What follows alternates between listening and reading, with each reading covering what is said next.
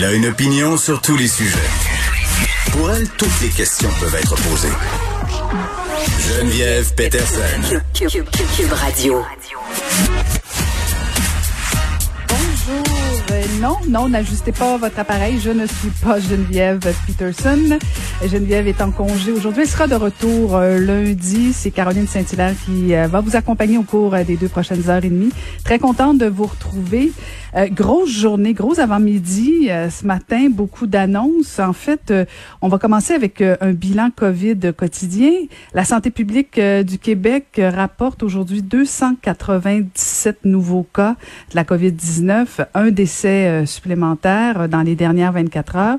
Donc, on est rendu à 66 653 personnes infectées, donc 5 792 morts. Et, aussi, un fait important que je tenais à mentionner quand même, parce que seulement que dans la journée de mercredi, le gouvernement nous apprenait qu'il y a eu 29 727 tests. Énorme.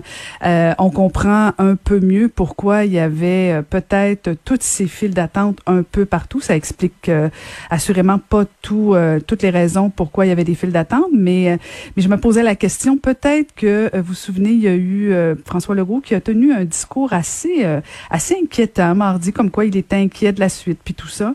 Et comme par hasard, beaucoup de personnes le, lendemain sont allées se faire se tester. Donc, peut-être que les les gens ont entendu les inquiétudes du premier ministre. Peut-être qu'il y a eu euh, certains impacts. En tout cas, euh, ce sera à suivre. On a appris aussi que le chef du Bloc québécois, M. Blanchet, était testé positif. Donc, euh, ça, ça, ça peut toucher, ça peut toucher tout le monde. Donc, on sent bien que le gouvernement du Québec est en mode offensive euh, après ce discours-là dont je faisais état euh, du premier ministre. On nous a annoncé une grande campagne de publicitaire euh, avec des vrais visages, des personnes, des vraies personnes qui auraient vécu la COVID-19. Et ça, je pense que c'est une bonne idée. ça va peut-être faire taire certaines personnes qui peut-être encore aujourd'hui doutent que ça existe, doutent que ça peut avoir des très importants dans la vie de certaines personnes. Et euh, donc, euh, ce sera une campagne où on verra de vraies victimes de la COVID-19.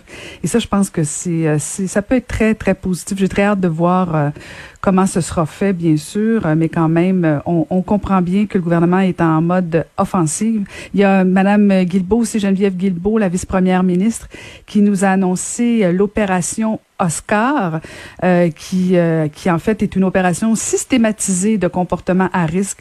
Donc, euh, attachez votre truc en fin de semaine. 1000 policiers vont débarquer un petit peu partout dans les bars, dans les restaurants, et donc pourront donner des contraventions. J'ai hâte de voir ça aussi, si ça va ralentir nos ardeurs, parce que je pense qu'au Québec, on dira ce qu'on voudra. Quand on nous met une punition, quand on nous promet en fait euh, possiblement euh, une punition, ben on, des fois on adapte nos comportements.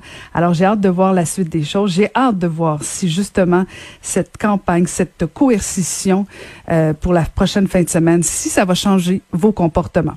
Donc on enchaîne tout de suite et je vous dis bonne émission.